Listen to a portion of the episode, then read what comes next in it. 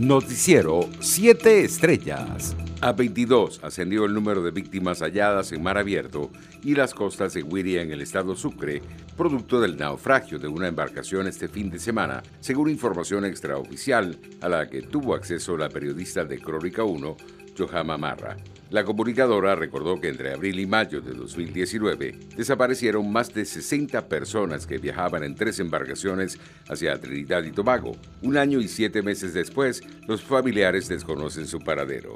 Entre tanto, tres días de duelo nacional desde este 14 de diciembre por el fallecimiento de los venezolanos que perdieron la vida en las costas del estado Sucre, decretó el presidente de la Asamblea Nacional y presidente encargado Juan Guaidó.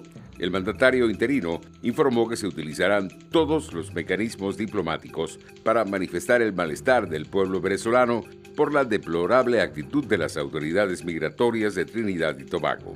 La Conferencia Episcopal Venezolana pidió investigar, según protocolos internacionales, el naufragio de Guiria, en el comunicado, los obispos aseguraron que es necesario llamar la atención respecto de situaciones que constituyen graves violaciones a los derechos humanos de la población migrante venezolana. Representantes indígenas fueron nombrados como diputados por el Consejo Nacional Electoral luego de una votación de segundo grado. El pasado 9 de diciembre se realizó en 10 estados del país la elección de la representación indígena a la cuestionada Asamblea Nacional de acuerdo con las tradiciones. Internacionales. La Unión Europea podría donar a las naciones más pobres el 5% de las vacunas contra el COVID-19 que tiene aseguradas, según un documento interno al que tuvo acceso Reuters. La estrategia elaborada por el gobierno francés establece por primera vez un objetivo claro para las donaciones de vacunas del bloque europeo, que hasta ahora solo habían sido consideradas una opción si quedaban con excedentes de dosis de inmunización. Sin embargo, la medida podría asestar un golpe al plan de adquisiciones global codirigido por la Organización Mundial de la Salud, conocido como COVAX, que tiene el objetivo de entregar 2 mil millones de inyecciones para las personas más necesitadas en cualquier lugar del mundo.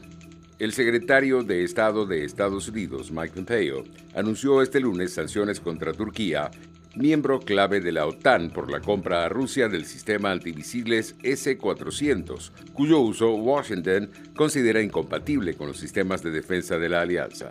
Las sanciones estarían dirigidas contra la presidencia de las industrias de defensa, el organismo público conocido por sus siglas en turco como SSB, y que fue creado con el objetivo de fortalecer la industria de seguridad turca mediante, entre otros, la compra de tecnología militar. Economía. Un tanquero fletado por la Compañía Nacional de Petróleo de Irán está cargando crudo venezolano para exportación, según documentos de la estatal PDVSA, a los que tuvo acceso la agencia de noticias Reuters. Se trataría de una nueva evidencia de las tácticas que están empleando ambos países para expandir su comercio en desafío a las sanciones de Estados Unidos.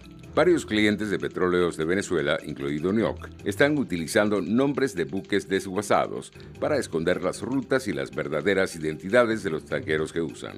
Un supertanquero identificado en los documentos de carga de PDVSA como el Nedros llegó al principal puerto petrolero de Venezuela, José, la semana pasada para cargar 1,9 millones de barriles de crudo pesado Merey 16 con destino a Asia, mostraron los documentos.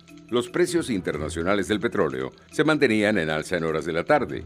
El WTI de referencia en Estados Unidos se cotizaba en 47 dólares con 74 centavos el barril, mientras el Brent de referencia en Europa se ubicaba en 50 dólares con 11 centavos. Deportes. El segunda base de los Tigres de Aragua, Hernán Pérez, fue escogido como el mejor pelotero de la semana de la Liga Venezolana de Béisbol Profesional.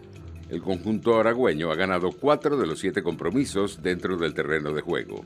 La Liga Profesional de Baloncesto anunció este lunes que sus franquicias regresarán a los tabloncillos en febrero próximo, una comunicación conjunta entre el Ministerio del Deporte y la Federación Venezolana de Baloncesto asegura que la temporada 2021 iniciará el 28 de febrero y culminará en el mes de junio.